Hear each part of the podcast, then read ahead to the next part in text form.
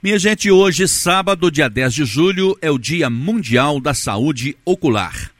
O Dia Mundial da Saúde Visual é um chamado para impulsionar a prevenção da cegueira. A Organização Mundial de Saúde e a Agência Internacional para a Prevenção da Cegueira buscam gerar consciência social sobre a importância da prevenção e tratamentos que podem ser aplicados para evitar a perda parcial ou absoluta da visão. É sobre esse tema que eu vou conversar agora com o Dr. Gerson Matede, direto da Unimed Pleno, no Saúde no Ar. Oi, doutor Gerson, seja muito bem-vindo ao Jornal em Dia com Notícia. Muito boa tarde para o senhor. Muito boa tarde, André. Boa tarde aos ouvintes da Rádio Educadora. Mais uma vez é um prazer estarmos aqui para a gente falar um pouquinho sobre saúde.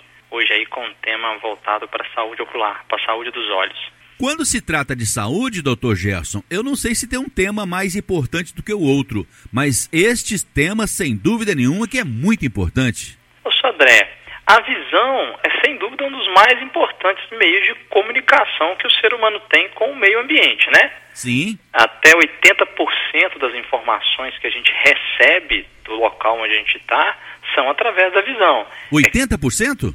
É, porque em média é, é o, o sentido que a gente acaba mais é, valorizando ou mais utilizando. É claro que a audição também a gente usa muito, o tato, né? Tudo a gente vai utilizar, é, o paladar, o olfato, mas na maior parte do tempo é a visão que nos fornece a apresentação do mundo né, que a gente vive. Então, cuidar da saúde desse órgão é fundamental, desse órgão do sentido, né? Para que a gente possa manter um bom contato com o ambiente que a gente vive. E aí eu tenho a pretensão de dizer para o senhor o seguinte, que com essas informações, eu acho que nós vamos aprender a partir de agora a tratar melhor os nossos olhos, a nossa visão. É, sem dúvida. É muito importante entender o quão sensível o olho é, o quão importante ele é. Então ele tem uma capacidade de nos informar do ambiente, mas também é um órgão com grande sensibilidade, com grande fragilidade. Então a gente tem que ter bastante cuidado para que a gente mantenha uma boa saúde do olho, para não desenvolver os problemas de visão, os problemas dos olhos gerais, inclusive que possam chegar em, eh, no futuro a levar a cegueira, a perda da visão né, completa. Mas falar da saúde ocular é muito importante, doutor, mas falar da saúde é preciso falar também dos problemas. Uma pessoa pode nascer ou pode também, com o passar do tempo, adquirir algum problema com os olhos? Sim, André. Tanta pessoa pode sim nascer com uma alteração genética, alteração anatômica, né? Que pode gerar aí, desde o início da vida alguma alteração na capacidade visual, na acuidade visual, ou no decorrer do tempo desenvolver algum problema que altere a nossa capacidade visual, nossa acuidade visual. É, nós temos aí vários tipos é, de afecções, de doenças que podem atingir os olhos, né? É, aquela que gera cegueira, perda completa da visão, pode vir de várias formas, mas as mais comuns, as afecções mais comuns, especialmente em relação à capacidade de ver, tem correlação com a degeneração macular, especialmente relacionada com a idade, com a catarata, que também tem grande relação com a idade, opacidades da córnea, que é uma das estruturas do olho, as alterações da retina, né, que é uma, estrutura do fundo do olho que capta parte dos raios luminosos, a retinopatia diabética é a mais comum, mas tem a retinopatia hipertensiva, correlacionada com a pressão arterial elevada, o glaucoma, que é o aumento da pressão ocular e da pressão dentro do olho, né, do cristalino do olho, os erros refrativos em geral, né, que são as alterações é, que podem ser corrigidas com o uso de lentes, né, de óculos e lentes corretivas, né, em geral, são muito comuns. O tracoma é uma outra muito comum de, de acontecer, uma outra alteração dos olhos.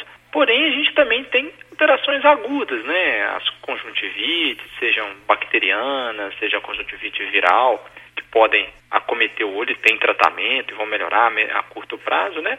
E temos essas alterações crônicas que podem aparecer durante a vida. É claro, Sodré, que tem também os acidentes, né? Que por algum objeto que possa atingir o olho e gerar algum trauma no olho e por aí alterar a visão no decorrer do tempo. Doutor Gerson, parafraseando aqui aquele personagem lá da escolinha do professor Raimundo, o senhor Joselino Barbacena, Quando eu era criança pequena lá na roça, dificilmente uma casa não tinha uma máquina de costura. Todas as casas geralmente havia uma máquina de costura. Na casa de minha avó não era diferente. E ela morreu aos 94 anos, se vangloriando de colocar a linha no fundo da agulha sem a utilização de óculos. Ela nunca utilizou, ela nunca usou na vida dela um óculos. Já a minha mãe, bem mais jovem, usava há muito tempo os óculos. Por que, que uma pessoa muito jovem pode usar os óculos e uma mais velha, mesmo que seja para colocar a linha no fundo da agulha,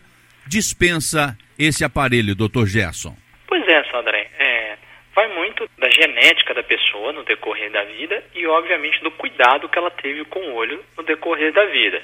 É fato que a idade está né, tá entre os principais fatores de risco para a pessoa ter uma deficiência visual, certo? Devido a algum tipo de doença ocular. Então ela vai atingir de forma bem desigual os diferentes grupos etários. Então, mais de 80% de todas as pessoas cegas no mundo têm mais de 50 anos. Nessa faixa etária, acima de 50 anos, representa 19% mais ou menos da população mundial atualmente. Embora exista sim a prevalência da cegueira em crianças, por exemplo, e por vários motivos, é até mais comum em crianças pequenas do que em adultos jovens, a tendência é que nas idades mais avançadas, pelos processos degenerativos, se tem uma incidência maior de alterações é, visuais, né, inclusive da própria cegueira, por exemplo, ou apenas alterações na capacidade da acuidade visual que necessita aí de uma correção na refração. Doutor Gerson, ler, por exemplo, a leitura ela faz bem por uma série de coisas.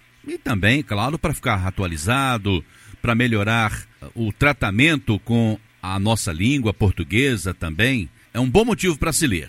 Mas ler à noite, por exemplo, de óculos, com aquela luz, isso pode cansar a vista, num dito popular? Pode prejudicar a vista? Pode sim, André. Não só a questão da leitura em, em relação à baixa luminosidade do ambiente, né, quando está se fazendo a leitura e forçando mais a vista, mas é também a exposição às telas do computador, do celular, e que a gente sabe que aumentou muito no período de pandemia. Então, uma das formas de a gente melhorar o cuidado com a vista é evitar a leitura em ambiente muito escuro, evitar a leitura em ambiente com muito movimento e evitar a exposição excessiva às telas do computador, às telas de celular, até porque a gente tende a piscar menos o olho quando a gente concentra muito numa leitura e algo, então a gente tem que lembrar de piscar o olho para prevenir aí o olho seco e se, em alguns casos até fazer o uso dos colírios lubrificantes. Outro ponto a se chamar a atenção, Sodré, é apenas usar óculos ou lentes corretivas de contato quando for prescrito por um médico oftalmologista. Jamais usar o óculos de outra pessoa, né, ou comprar um óculos sem uma receita oftalmológica do médico oftalmologista adequadamente realizada, porque isso pode gerar um prejuízo maior no decorrer do tempo, né? É, até a exposição à maquiagem que as mulheres às vezes usam né, no, no dia a dia, tomar cuidado com a irritação, com as conjuntivites alérgicas, né, com as irritações crônicas, sempre buscar retirar aquela maquiagem ao final do dia, né? para evitar dormir com aquilo no olho. São pequenas alterações que vão ajudando. Da mesma forma que se eu tenho indicação de usar um óculos ou uma lente corretiva, que eu use da forma correta. Se é um óculos que é para usar o maior tempo possível, que eu use o maior tempo possível. Se ele é mais indicado para leitura, eu deixo para usá-lo para leitura. Se ele tem uma lente bifocal que eu posso usar o tempo inteiro, tanto para longe quanto para perto, ótimo. E se é uma lente de contato né, de contato com o olho, eu vou colocar a lente no olho, se ela tem recomendação de troca diariamente, vamos trocar diariamente. Outra coisa que ajuda muito na proteção dos olhos, Sodré, é evitar a exposição solar excessiva. Então, os raios ultravioletas do sol, eles vão prejudicar o olho, não só com ressecamento, mas com acúmulo no decorrer da vida. Então, usar óculos escuro protege contra os raios ultravioletas, além de fazer uma proteção mecânica. É claro que se eu sou um profissional que necessita o uso de um EPI qualquer como proteção para os olhos, por exemplo, como médico, né? Se eu vou fazer uma avaliação de um paciente nesse período do coronavírus, a gente está protegendo a mucosa do olho para não se contaminar pelo coronavírus. Mas algumas profissões têm exposição a agentes químicos, agentes físicos, né? Que agentes pontiagudos que poderiam causar perfuração e trauma. Usar um protetor ocular é muito importante. Então, são algumas dicas é, relativamente simples de se fazer e que ajudam bastante, né? Óbvio, né, Sodré, que uma avaliação com o oftalmologista periodicamente, buscar o médico oftalmologista para que ele faça uma abordagem de rotina geral do olho, né? A avaliação aí da acuidade visual, da pressão ocular, a fundoscopia, avaliar o fundo do olho, especialmente em pessoas que têm fatores de risco, como diabetes, hipertensão, doenças é, degenerativas em geral, é importante fazer isso, né? Buscar o oftalmologista regularmente para que se mantenha um cuidado adequado, uma prevenção de coisas que é, metade das, da cegueira da infância são preveníveis se tivesse um acompanhamento adequado.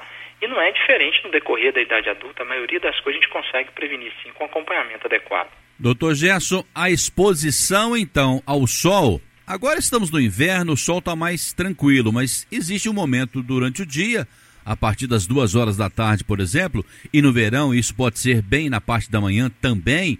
Então, a exposição ao sol também pode ser maléfico para os nossos olhos? Pode sim, né? A exposição ao sol pelo excesso do raio UVA e UVB, né? Além, é claro, do próprio ressecamento que ele causa, pode piorar sim, assim como a exposição às telas, né? Por isso que é importante a cada duas horas dar uma pausa, evitar o uso excessivo de celular, de computador, é, piscar o olho com frequência, se for preciso lavar o olho ou até usar os, os colírios lubrificantes. Tudo isso ajuda bastante. Inclusive, reduz a incidência do pterígio, que é uma, uma afecçãozinha de um, de um tecido conjuntivo que dá no olho e que pode, no decorrer do tempo, causar é, coceira, prurido e até atrapalhar, dependendo do tamanho, se ele passar da íris e chegar até a pupila, atingir aí a, onde atravessa os raios luminosos e atrapalhar a visão. Então, são coisas relativamente pequenas que podem dar um, um grande resultado. Né? Usar óculos escuro é, é um, uma boa rotina a se fazer no dia a dia. O senhor falou aí com uma certa frequência sobre o ato de piscar os olhos. Parece que os meus aqui ganharam um ritmo mais acelerado e entendendo a sua mensagem. Mas didaticamente, por que, que nós piscamos os olhos? Sodré, quando você pisca o olho, não só a pálpebra, quando os cílios, eles tendem a espantar a poeira e corpo estranho, e eles espalham esse filmezinho de lágrima que a gente tem no olho e ajuda a manter a lubrificação. Então é uma proteção natural. A gente pisca automaticamente várias vezes ao dia, mas quando você concentra numa leitura ou numa tela, numa, na televisão ou na tela do computador celular, você tende a focar muito e parar de piscar. Então tem que tentar lembrar nesses momentos de piscar. Pela manhã, quando nós acordamos, levantamos e vamos para a nossa higiene, a primeira higiene pessoal logo cedinho. E aí percebemos que os olhos estão sujos. Aquilo é sujeira que junta durante a noite e ela vai encostando ali no canto dos olhos, doutor? Sim, Sodré. Às vezes vai acumulando, às vezes algumas pessoas dormem com o olho semi-aberto e resseca a lágrima. A gente fica às vezes 6, 8, 10 horas deitado dormindo, assim como resseca a garganta às vezes, a via aérea por muito tempo sem beber líquido, às vezes vai acumular, vai ressecar a lágrima, vai formar ali uma lágrimazinha cristalizada, as pessoas chamam de remelinha, né? Que às vezes até está mais úmida, e você vai lavar e vai retirar. É uma, uma proteção que o organismo tem para tentar te proteger né, de agentes externos ou infecciosos. Então, de manhã você lavou, retirou aquele, aquele acúmulo que estava ali da noite por causa do, do tempo prolongado de, de sono que a gente tem. A verdade é que nós temos muitos motivos para proteger e preservar a saúde dos nossos olhos, não é isso? Ah, exatamente, né? É fundamental que a gente previna doenças, infecções, lesões, coisas que podem alterar e nos atrapalhar no dia a dia, até nos expor a risco, né? Às vezes a pessoa tem uma baixa acuidade visual que poderia ser corrigida e vai atrapalhar a operar máquinas, a, a dirigir veículos e melhora muito a qualidade de vida, né? Melhora muito o nosso interação com a nossa interação com o ambiente quando a gente corrige a nossa alteração de acuidade visual. Quando um cisco cai em nossas vistas, a gente fica muito incomodado, porque realmente é uma coisa horrível. E aí dizem que quanto mais eu levar as mãos aos olhos, pior vai ficar a situação. Então o que fazer numa situação como esta? Ô, Sodré, por isso que às vezes usar o óculos escuro ou coisas que protejam vai diminuir a coceira. Mas lavar a mão o tempo inteiro, se eu precisar por algum motivo levar a mão ao olho para coçar porque eu não conseguir segurar, minha mão vai estar tá limpa. Inclusive diminuindo a chance, por exemplo, do coronavírus ou qualquer doença infecciosa que seja, né? incluindo, incluindo a conjuntivite. Então, lavar a mão periodicamente é uma boa medida e quando for preciso eu vou lavar o rosto ou até usar uma aguinha morna próximo ao olho para tirar aquela, aquela resíduo que está incomodando. Agora, se eu tenho uma coceira com frequência, vale a pena buscar o atendimento médico para ver se é um olho seco, né? É, cronicamente, aí nós vamos usar medidas de uso de lágrimas artificiais, de limpeza adequada do olho para prevenir, né, de fatores protetores, ou se tem a ver com outra afecção do olho, outra doença do olho, que possa ser tratada. Uma coisa aguda que ocorreu por causa de uma poeira, por causa de um agente externo que só incomodou, a gente tenta evitar botar a mão suja, né? Piscar o olho ajuda, mas às vezes vai precisar fazer uma lavagem com soro fisiológico para limpar, dependendo do que for, ou mesmo uma avaliação do oftalmologista, do especialista, para poder avaliar se teve alguma lesão ali na córnea, alguma alteração mais importante. Isso sem dizer que o próprio cisco pode também ferir os olhos, né? É, dependendo né, da característica daquilo que cai no olho, pode sim, pode machucar o olho. Por isso que às vezes a gente fica com a sensação do olho arranhado, né? O cisco já saiu, mas arranhou ali a córnea, fica sensível, né? Causa desconforto. Agora, a boa notícia é que nós temos excelentes profissionais aqui na cidade de Ubá, em Minas, no Brasil e no mundo inteiro. Então, o melhor negócio quando tiver problemas dos olhos é procurar um oftalmologista, não é, doutor? Ah, sem dúvida, né, André? Procurar orientação adequada. Minas sempre foi uma referência em oftalmologia no Brasil, isso é, isso é um fato. Então, às vezes, atrasar um diagnóstico, atrasar uma busca por atendimento, não é algo é muito inteligente, né? Acho que vale a busca porque é um órgão tão sensível e tão específico a avaliação dele que é importante que a pessoa busque um especialista para olhar, para poder ver se tem alguma alteração ou algo que possa ser corrigido ou se está tudo bem. Felizmente, a maioria das pessoas vai estar bem. Mas é, é possível prevenir aí as evoluções né, de situações, tanto que uma das características né, que causam aumento de, de lesões no olho ou prevalência de cegueira no mundo tem a ver com acesso ou não a serviços de saúde. Então, países mais pobres, obviamente, a porcentagem de pessoas cegas, por exemplo, entre os idosos, é muitas vezes maior do que em países desenvolvidos, por falta de prevenção, por falta de acesso. Doutor Gerson, uma mamãe gestante pode fazer muita coisa para preservar, para proteger a saúde dos olhos do filho que vai nascer? Sodré, sim, né? Evitar o uso de medicamentos que são contraindicados na gestação, uma alimentação saudável, não só para as mamães gestantes, mas como as pessoas em geral, né? Não gestantes. Quando eu tenho uma alimentação saudável, eu forneço vitamina A e outros nutrientes que são importantes para um, um bom cuidado do olho, né? Para um bom desenvolvimento da visão. Então, a alimentação saudável é importante também. É, a gente sabe que alguns ácidos graxos são importantes, o zinco, a luteína, que a gente consegue na, na, na alimentação habitual, né? Ricas em frutas, verduras, legumes, espinafre, couve, atum, ovos, feijão, nozes. Isso tudo é rico em, em substâncias que, são, que fazem bem para os olhos, né? Então, não só as gestantes, mas como todas as pessoas, né? Poder evitar usar medicamentos que podem gerar agressão ao olho. A gente sabe que durante a gestação, uma série de medicamentos, medicamentos e substâncias podem gerar problemas para o neném. Então, a mãe deve prevenir só usar aquilo que tiver orientação médica. Dentre as principais doenças oculares, doutor Gesso, eu cito, por exemplo, a conjuntivite. Essa doença é engraçada porque às vezes tem ano que ela aparece com uma maior frequência, tem ano que a senhora até esquece, ela não aparece. Isso se deve por qual motivo? A resposta é até bem simples, sabe, Sodré? Por que será que nesses últimos anos a gente gripou menos e resfriou menos em função da pandemia? Porque a gente está se isolando mais, lavando mais a mão, se protegendo mais com máscara. Como a, a, as principais causas de conjuntivite são ou viral ou bacteriana, apesar de ocorrer a conjuntivite alérgica também, então elas são contagiosas, viral e bacteriana, elas transmitem através do contágio. Se nós estamos mais distantes, tem menos chance de ter um surto de algum vírus de conjuntivite que espalha, igual algum vírus da catapora ou, ou um vírus de resfriado. Então as pessoas, quando é, às vezes num local de trabalho tem aquele surtinho que espalha de uma para outra, é porque é uma doença infecciosa. A conjuntivite viral é característica pelaquela vermelhidão do olho, aumenta a lágrima, geralmente não tem muita secreção purulenta, às vezes aumenta a remelinha. A tendência é lavar o olho, isso é como se fosse um resfriado do olho, ele vai evoluindo e vai melhorando. E no máximo até três semanas. É claro que se esse quadro evoluir com muita alteração visual, com cefaleia, com alteração de dor no olho, são sinais de alerta, é importante buscar o, o oftalmologista. E a conjuntivite bacteriana vai ser causada também por contágio de bactérias. Aí vai dar mais secreção purulenta, mais pus, muco, tem que lavar com mais frequência para tirar e às vezes até vai precisar de um colírio antibiótico para acelerar o processo aí de cura. E quando pintar os primeiros problemas nos olhos, nada de procurar aquele primeiro camelô que tiver na esquina. Nada contra os camelôs, mas o ideal é procurar um profissional de ponta, não é, doutor Gerson?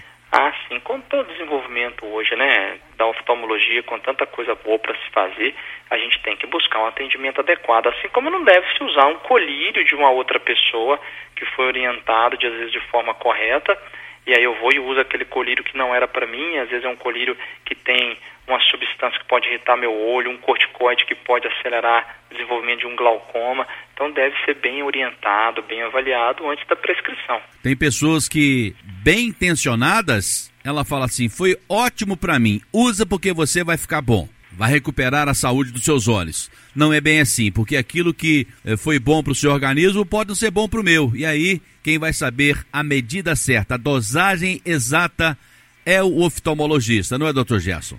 Exatamente, assim como vale para qualquer medicação, né, Sodré? Às vezes um medicamento controla melhor a pressão de uma pessoa, mas para outra vai ser outra indicação. Um antibiótico para um determinado tipo de afecção em um determinado local do corpo, às vezes não vai funcionar para outro local do corpo. Então a gente precisa orientar corretamente. Não seria diferente com, com os óculos, com as lentes de contato corretivas ou com um colírio, por exemplo. Tem que buscar o atendimento daquele profissional que pode orientar melhor. Esse nosso bate-papo pode ser acompanhado pelo podcast do Saúde no Ar, não é, doutor Gerson? Pode sim, Sodré, através da plataforma Spotify, né, a plataforma de áudio, né, de músicas, áudio, podcast, ou através do próprio site da Unimed, que vai achar lá o link para poder ouvir as nossas entrevistas anteriores do Saúde no Ar. Doutor Gerson também atende aqui no Solar 3 de Maio, no sexto andar, na sala 601 e o telefone dele lá é o 3531-5844. Doutor Gerson, muito obrigado pela sua presença, pela sua participação conosco aqui no Jornal em Dia com Notícia. Um bom final de semana para o senhor e uma boa tarde. Eu que agradeço, André, agradeço a Rádio Educadores e aos ouvintes pela oportunidade e que eles continuem sempre nos mandando aí temas e dicas para a gente poder falar sobre assuntos que sejam de interesse coletivo.